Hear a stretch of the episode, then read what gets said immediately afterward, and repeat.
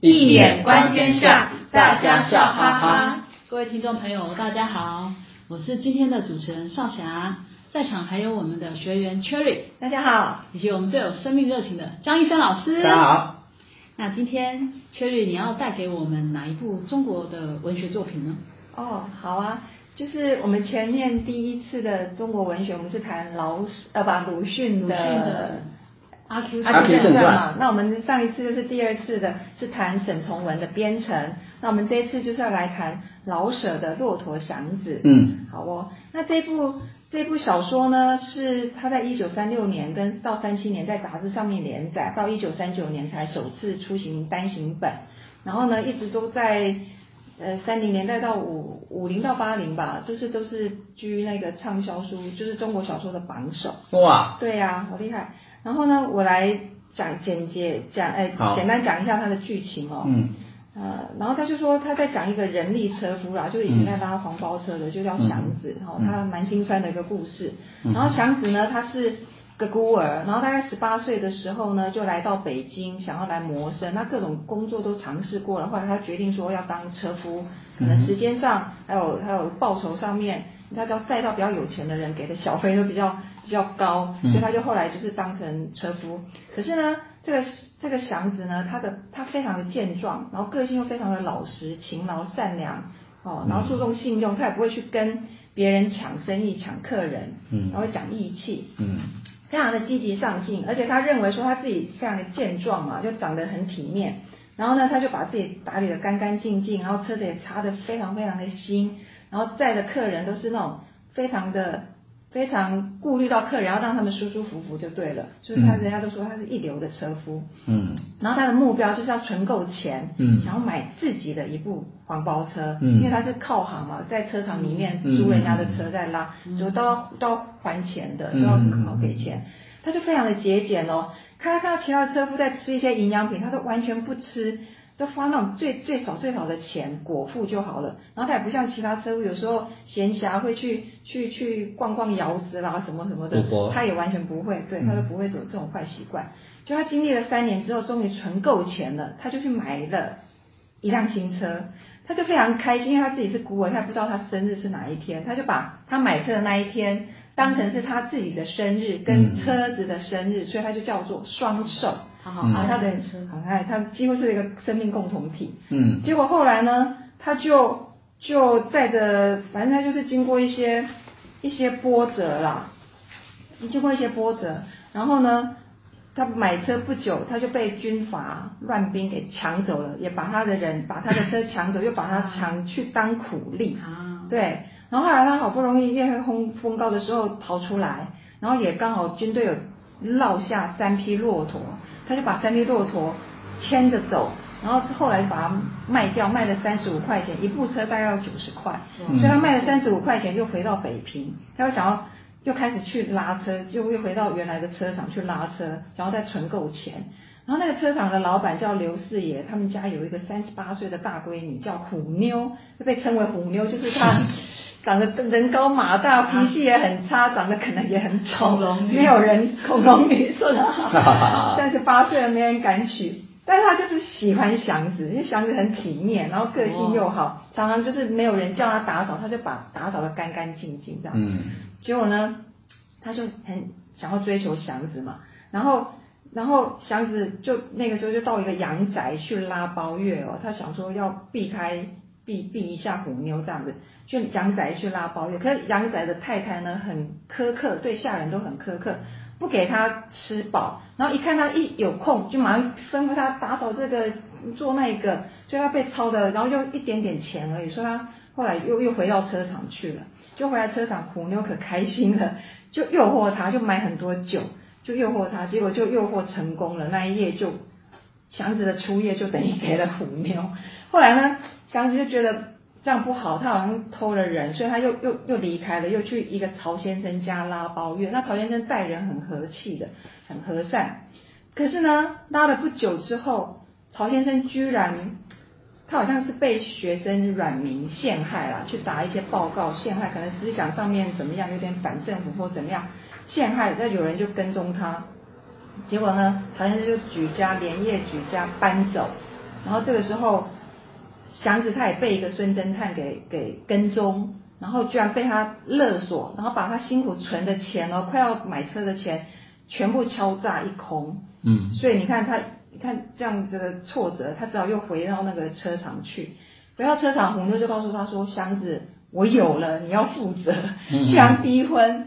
可是呢，后来祥子不得不，因为他是一个正人君子嘛，他说：“好吧，也只好只好娶了她。”那虎妞是告诉他说：“你只要娶了我，未来我爸爸呢，我是独生女，我爸爸这个车厂未来一定是你的啊。”然后祥子想想，可祥子他当然不是爱钱的人啊，他也不爱虎妞啊。可是他想，我一生干干净净，没有一个一块钱，他也知道，而且又又又人家又有了，只好跟他结婚。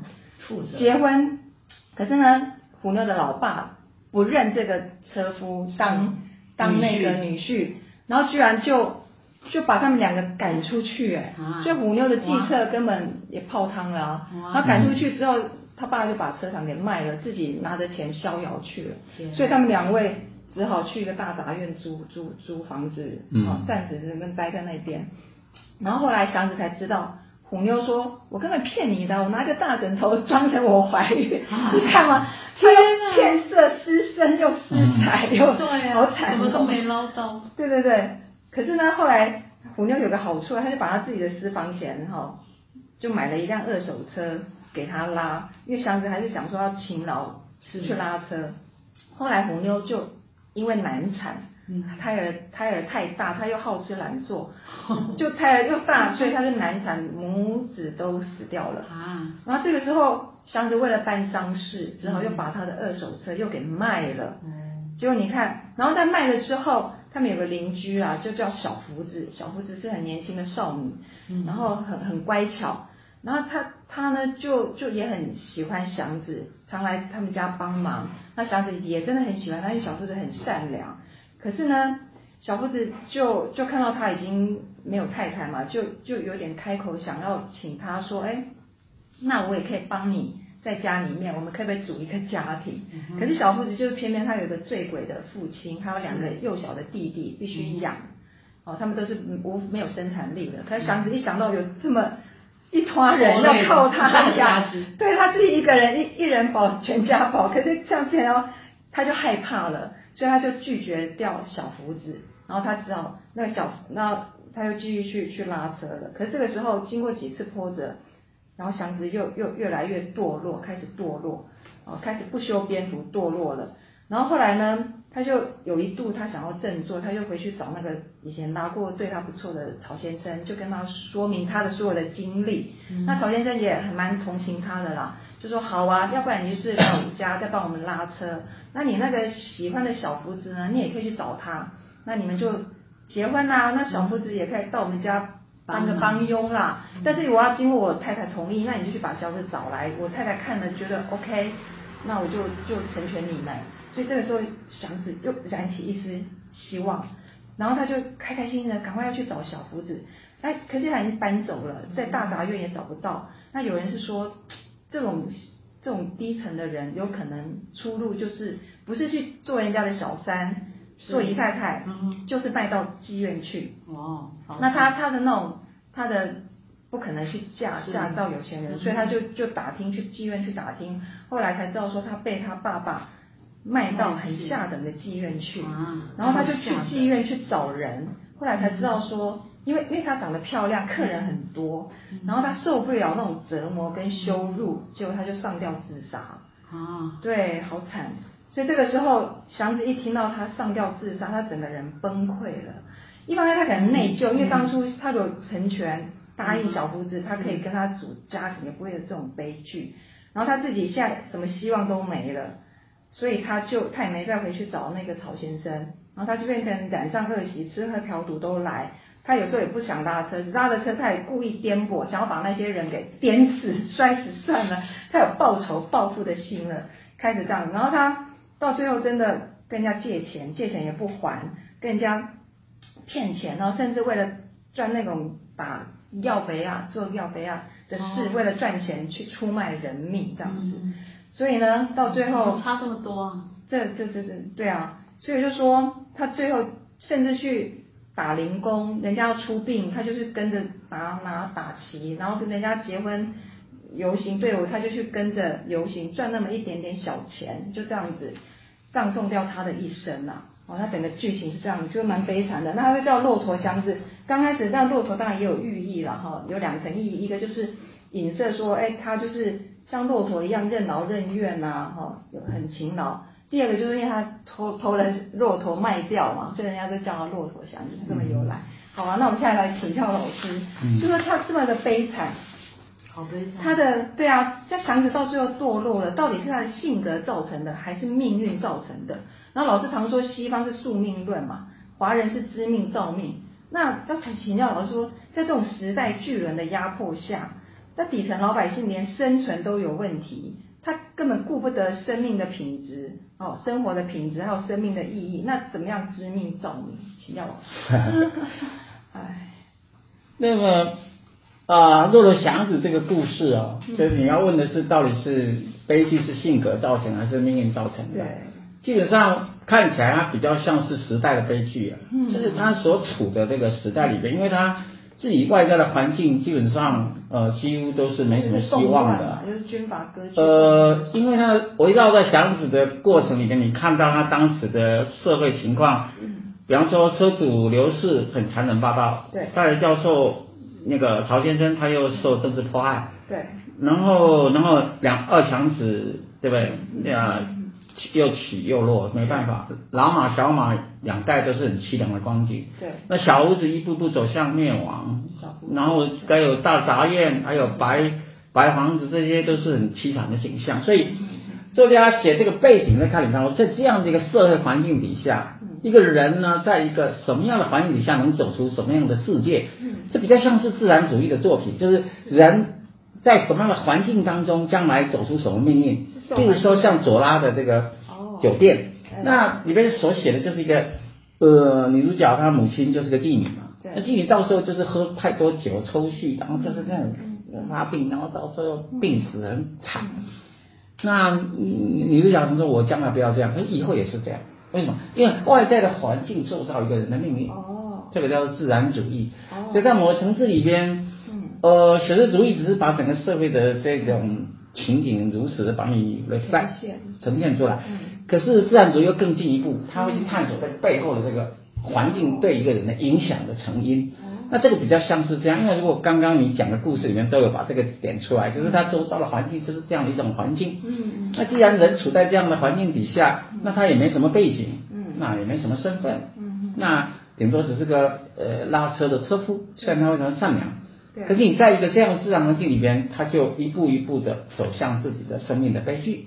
所以我觉得好像是比较像是呃嗯，应该是那个时代，应该说是比较像是自然主义的书写了。嗯，就从自然主义小说的角度来看的话，我觉得会更有意义这样子。嗯，那么呃，不过我们会说，其实一小说本身，一个作家本身，他对整个生命的一种。呃，肯定你到底说，哎，要给他希望或种种之类的。事实上，文学作品有两种肯定人生的模式。有些人会误以为，只要是写黑暗的东西，都是没有肯定人生，错了。文学家有两种肯定人生的方式，一个叫正面的肯定。对。比如说像理想主义的作品，像歌德的《浮士德》、雪莱的诗啊。嗯哼。雪莱的诗写的是永远这个看到自己理想的云朵，引导着你向前行。或者罗曼·罗兰的《耶利克兰约翰·克里斯朵夫》，托尔斯泰的《复活》，那种人类内在那种高贵，愿意去把所有一切跟众生分享，那种那种善性，那种理想主义，那种是正面的肯定人生光明面的东西。我觉得这当然是非常重要的，就是说，尤其是年轻人多读一些东西，这个可能对自己的生命更有提系的一种作用。不过倒过来说，反面的肯定。反面也可以肯定，什么叫反面的肯定？就是说，作家会去批判这个社会的黑暗面，希望说这个社会能够改善。啊，比方说自然主义的社会批判，像左拉的酒店这种，就是呃看到了这个社会的弊病，然后把它给呈现开来。比如说工人的呃苦苦痛啊，那你就要去改善工人的生活，对吧？或者说社会福利的欠缺，而是去改善社会福利。这些都是一种反面的一种肯定，所以我们不能因为说看到这个作品呈现都是属于比较黑暗面，你就说啊，那这个东西就是没希望，不是这个意思。一个作家有两种方式嘛，可以正面看，反面看，就好像《红楼梦》里边那个镜子，哦，也可以正面看，宝剑，宝镜，风月，风月宝剑，也可以正面看，反面看。那这种比较像是在点出社会问题。正面看，骷髅；反面看，美人。这是正反两面，你说什么？比较像是在点出社会的问题面。没错啊，那你点出来，你才可以改善。所以这有两种肯定的模式，所以要要能读懂这个概念。一般人会说啊，那如果想这个太悲观悲剧，到最后怎样？那那就是这样，所以你要去思考这个呃拉车的，就是说那种车夫事实上。他要社会对他们太过不公平，对，他们出劳力，可是一辈子没什么希望。他所呈现的故事都是这样，或者是说他里面所呈现那个大大大杂烩住在一起的那种家，那种比较低层社会，那是要改善他们的生活，对吧？好，另外就是呃，就说如何知命造命？哎，知命造命那个 要来算命，找老师。不是，就是你如果你是说是命运悲剧的话。其实一个人的命运是自己可以创造的。如果做工作吗？还是怎样？那个太那个太那个命理了，哈哈，就是说，基本上来讲的话，事实上我们不用谈到那么玄啊，就是说，一个人即使是遇到一个非常痛苦的环境，挫败非常的多，你也自己有一种自我调试的方法，这是一种智慧嘛。阿 Q 就好像阿 Q 这样子，阿 Q 精神就是非常的好啊。上一次我们讨论的阿 Q，对吧？那那那这是一种可以超越的东西。它可以超越，不一不用堕落到那种。不用因为说压垮他的好像是智者。举举个例子说好了，他向他智者，他没有办法去跟那个小胡子在一起，他会可以想，小胡子有他的命运，这都已经过去了。他还在我心。那还有在一个另一个小胡子等他呀。对呀。生命随时都会为你开启另一扇窗嘛。但如果你太过。本来也不跟小胡子在一起，不是吗？对，本来就没有跟他在一起，所以就是说。自己的选择就是太过于。太过于执着自己的一些执念啊，然后能够放开，嗯，那就可以走向一个更光明的人生，而不是那么的执着。这样，你看阿叔都不会自责，对，那是另那是一种另另一种模式的，对不对？好吧，那那那另外一个问题就是说，诶，祥子他没办法选择他所爱嘛，哈，然后那时候他跟跟虎妞在一起的时候，他他就是说我靠自食其力，要自己拉车，可是虎妞就奚落他，他说。我是千金哎，你你你你，我的老公。你现在在问我什么？哦，我现在问第二个问题。哦，第二个问题，他不能选择自己的所爱，所爱，而且他被被人格上被他的太太有没有奚落嘛。然后书里面就有一句话说，他恨不得把他的脖子给掐死，一直掐掐掐。他说，他们都不是人，而且他甚至还把其他人，他说。他们都不是人，都得死。然后他自己也不是人，也得死。大家都别想活。我觉得是有点气气话，文文笔是这样子写。然后呢？等一下，等一下，我还没有回答你的问题。刚刚还有问我说什么智慧老人那个？哦，还没，没有，那是是现在想要问老师，现在想要问老师，嗯、就说它里面有个小小马儿跟祖父嘛，哈、嗯，他祖父就就跟祥子说，我们呢就像被小孩子用线绑住的。蚱猛呃马蚱一样，有翅膀又怎么样？你被拴拴住，你有翅膀你又不能飞嘛。嗯。所以到最后，祥子就是做做那个自甘堕落之外，也有仇恨心哦。然后他就自暴自弃，出卖别人也出卖自己。那我现在问老师的问题是说，我们易经不是讲波卦波及则富嘛，就是富卦这样子。嗯嗯、啊，遇到磨难就有二度降生的机会嘛。嗯。可是到结局，当然就刚刚老师讲的，就说好像。没有像编程的沈从文写的 open ending，还有一点希望。对。然后我现在要问的是说，如果老师是祥子未来会遇到的智慧老人，你会想要跟他说什么话，让他可以重新得到救赎？嗯，好，就是说，到底老舍在作品中没有给主角任何希望，对吧？哈。对。小说家不一定要给人希望。嗯。因为你要看他的小说类型是哪一种。文学艺术有两种类型，一种叫为人生而艺术，一种是为艺术而艺术。哦，为人生而艺术当然就会文以载道，文以载道要给人希望，因为他希望能够去教化众生。教化，好，可是为艺术而艺术不一样。哦，为什么？因为艺术非关道德，immoral 不是 immoral，对，非关道德不是不道德。哦。那举个例子说，你看那个波莱尔，托特莱尔，波特莱尔，恶之华。你看他的对啊，对啊，都写的非常。Flower of Evil，恶之华，所以歌颂邪恶，对吧？嗯。美丽，可是那个美可能是妓女，堕落，的是肉体，对对，堕落的美。所以，呃，这跟艺术跟道德没有关系，艺术是非观道德，amoral，a m o r a l，不是 immoral，不是不道德，是非观道德。因为艺术家要呈现是他内在心中的艺术，嗯，艺术的表现，艺术的表达。并重点不，所以不是，如果每个作品都是无理在道，你不觉得非常乏味吗？Boring，嗯，那多么的 boring，那有什么好？你去去看一看所有的伟大希望文学作品，什么是无理在道？这个这个，其实在，在在当初在中国的时候啊，他们后来就是文革之后要重新出版嘛，就很多包括老舍的这个《骆驼祥子》的 ending 都被删掉一张半，他因为他认为说祥子的。结局不是那么光明，所以他们就走这条。所以，也就是说，从这条来角度来讲，基本上他是为艺术而艺术的作家，他不是为人生而艺术的作家。对对对，真的。那还有就是，人生不如意之事十有八九啊，只要坚持自己的理想，勇敢奋斗下去，时节因缘具足，终有出头一天。这个就老师要跟小不要跟他讲，就这个，每个人都一样，不只是跟他讲，每一个人在世界上都会遭遇到很多的挫折，这就是生命，人生就是无常。经常会遇到无常的事，嗯，无常就是你连想都想不到了才叫做无常。可是你不能因为遇到这样就气馁。对啊。你要一直坚持自己的理想，一直奋斗下去。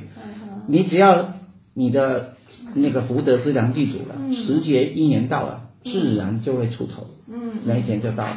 好。那么，呃，老舍的小说如果从意识形态来讲，它是属于社会写实的批判小说，而且是现代主义的。艺术的小说，对，所以他不会最终不见得就是给你希望做结尾。如果是这样，他的艺术品就会毁了。对啊，是有这个原因。对，所以现在要进入到第三个问题。对，哦，就说老舍，我们来谈作者了。老舍他对文学的创作有六个主张。对，好，我们来看看跟老师刚刚讲的有没有什么嗯认同跟不认同的地方。那我稍微讲一下哈，他第一点，他反对文以载道。啊好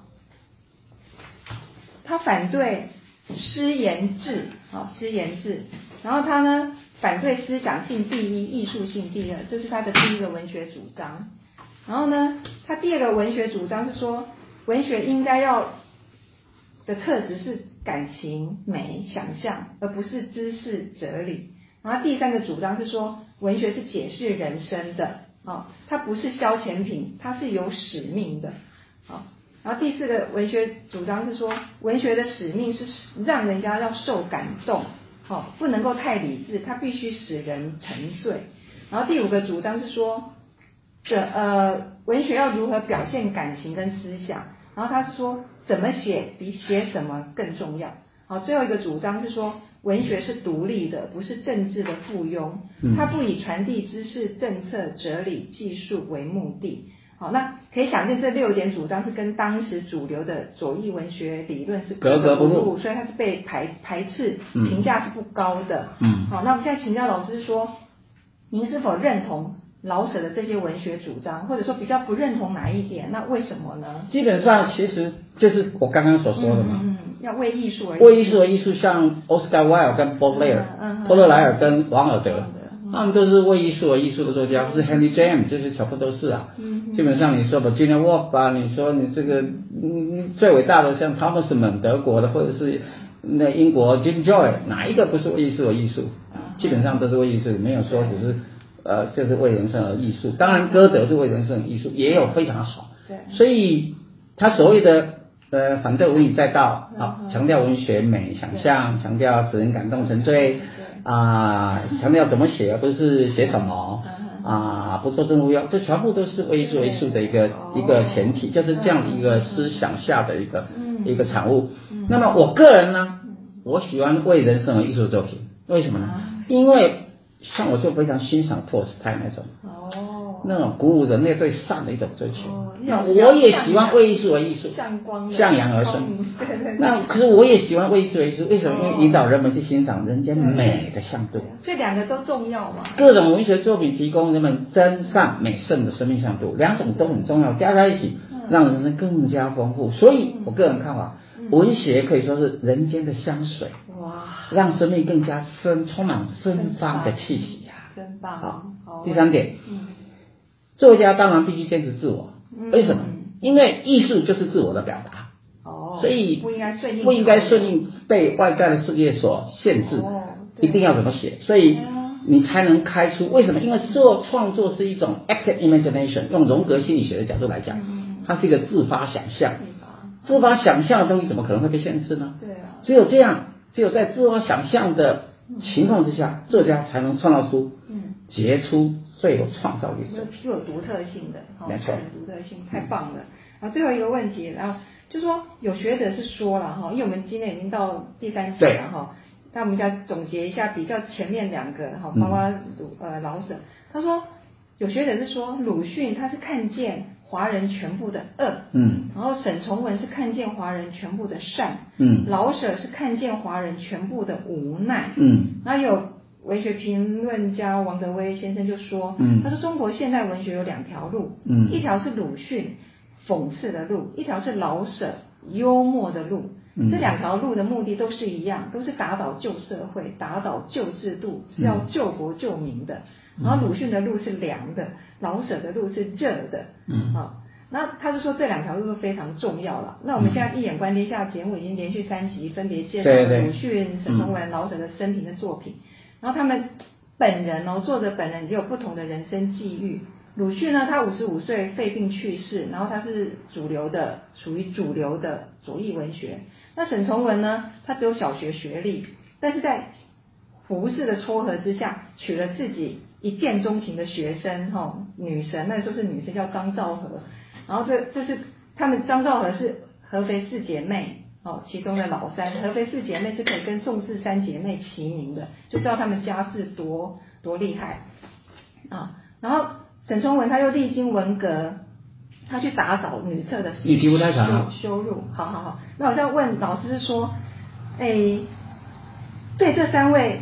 中国新闻最具代表性的作家跟作品如何做一个总结？好，那么，呃，我个人觉得，从文学反映现实人生的角度来讲，那么说什么沈从文的小说看见华人的善，老舍的小说看见华人的无奈，鲁迅小说看见华人的恶，嗯，我觉得都是太简化的说法了。哦，因为哪一个人有善，哪一个人无奈，哪个恶，事实上都是非常都非常的 abstract，太抽象。哦与其这么说，吴林说，同样在三零年代，嗯，沈从文的小说呈现华人固有文化里边的中国淳朴的特质，嗯，也就是，哎，它是比较传统文化的，嗯，美好的部分，嗯哼，这这这一点都不简化，而且是非常呃啊非常具体的东西。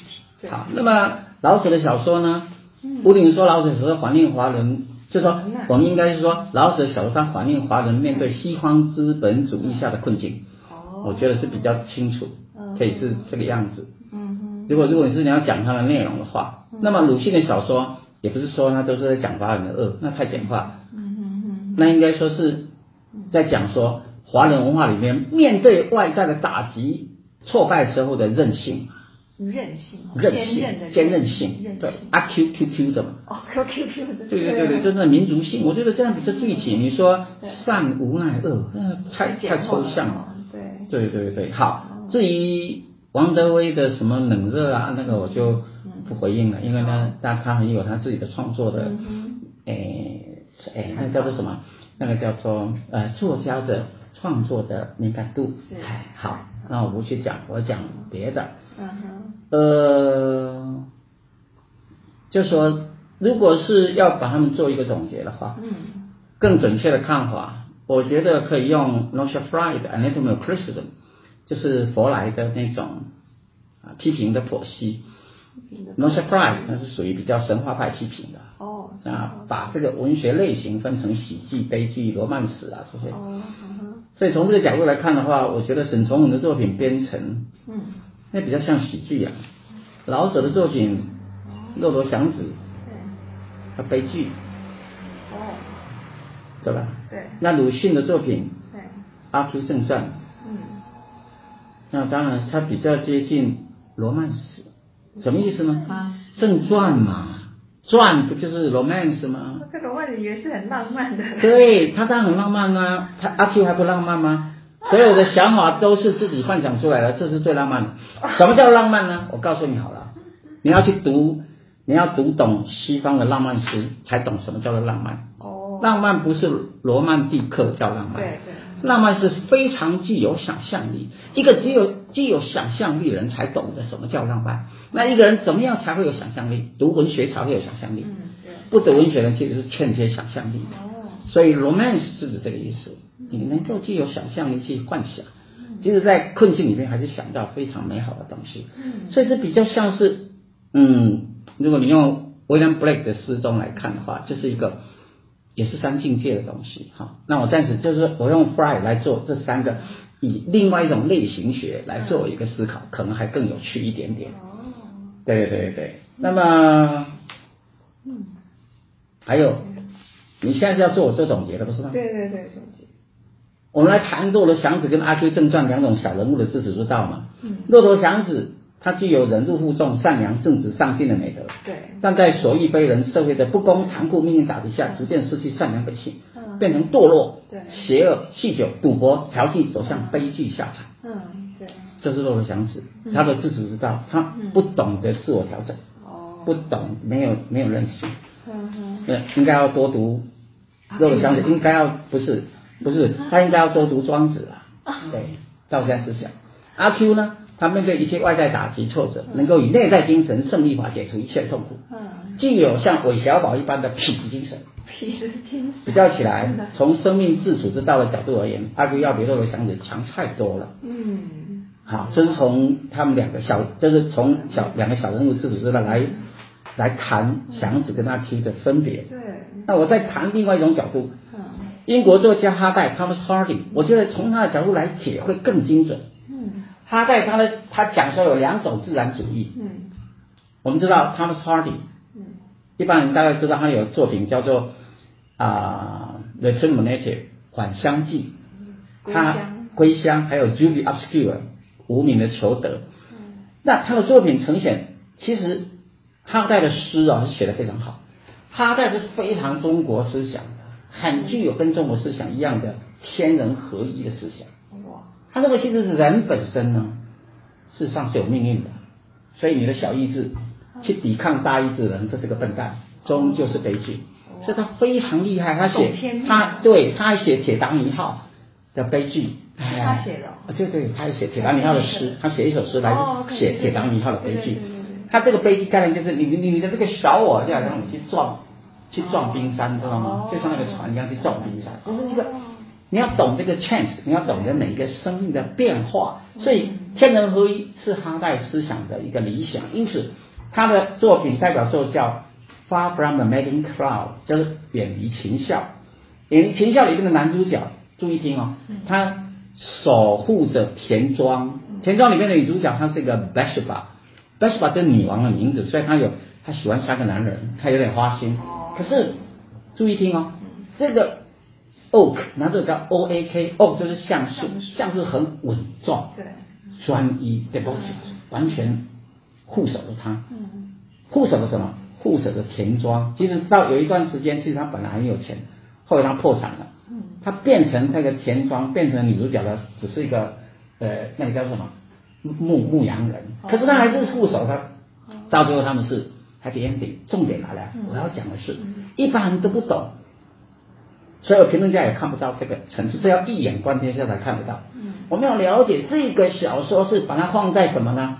英国西南的威萨克斯，西南文学。西南文学。英国的西南文，西南是坤卦。对啊。坤就是母性，母性。编程老师也是。编程也是西南文学，所以还可以再谈一个叫做两种西南文学。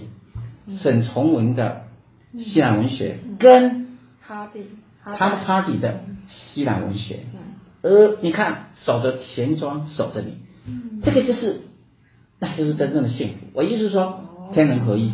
哇。而且我们知道坤卦代表女王、女性，妈妈，代表田庄。对啊。看到没有？代表婚姻。婚姻。对。所以你看多重要的思想。所以天人合一，在哈代的作品中才是，他从整个 setting，他场景的这种书写，自然的书写就已经呈现他的主题太高，嗯，太过高端，不是非常高的一种技巧。第二个叫天人分离，他的《返乡记》是在讲什么东西？《返乡记》里面的男主角他喜欢回到自己的家乡，可是女主角非常的，哎，怎么讲？就厌恶自己所住的土地，所以他离开自家乡之后就死在路上。嗯，现在他在用这个来对比，告诉人说，人应该是要跟自然合一的，要跟自然合一。离开了自然本身，天人分离，世上注定带来悲剧。他非常有意思的这种角度来来来看这个问题。所以，那么两种自然主义来看的话，沈从文的作品编成天人合一的自然主义，他所写的就是。非常诗情画意的一个纯真的这一个男女情爱、自然情感的这样一个故事，所以比较接近天人合一的自然主义。老舍的作品《骆驼祥子》就天人分离了，哦，对吧？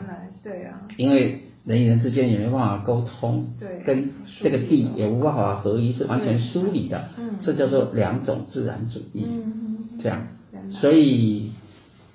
好，那大概就是我的那个呃各种，我做了四种不同的结论。嗯、太棒了，谢谢老师，嗯、太棒了，真的是哦。今天 Cherry 帮我们介绍《骆驼祥子》，然后爬出了好多东西，而且老师又刚好把这三部作品《阿 Q 正传》，然后那是 Cherry 问的好，还要我总结啊。谢谢。结果我厘清了很多个体系啊，两种自然主义，对，然后又是呃两种小人物的自主之道，嗯嗯、还有再来就是。呃，三种文类，Norcia Fry 的三种文类，然后再来就是谈什么善啊，就光讲什么善啊，讲恶啊，讲无奈这种太过抽象的东西，我把它给具象化。而且老师又提到西洋文学，我们下一次就是要来谈西洋的文学。哎，对对对，太好了。如果说对我们的节目，对我们今天所讲的东西，如果你有一点点的兴趣，想说哇，为什么可以老师可以讲出这么。特别的那种想法，你你们以前都没想过，那一定来老师的新书发表会。老师即将出版新书《当代华人格物的理论与实践》。那因为古人都有讲一些格物啊，其实我们这个 podcast 其实都有稍微在做一些格物这样这种讯息传递给大家。古古书讲的格物没有方法，但是老师在书里面会把这个方法介绍给大家。那你们赶快填，听众朋友赶快填那个节目叙述里的订阅连接，新发的。发表会就会通知你们，一位难求，先抢先赢。那今天节目非常的精彩，到这边结束了，感谢大家的收听，也感谢 Cherry 以及我们张艺生老师这么厉害的演绎。那我们大家下次见喽，拜拜。拜拜。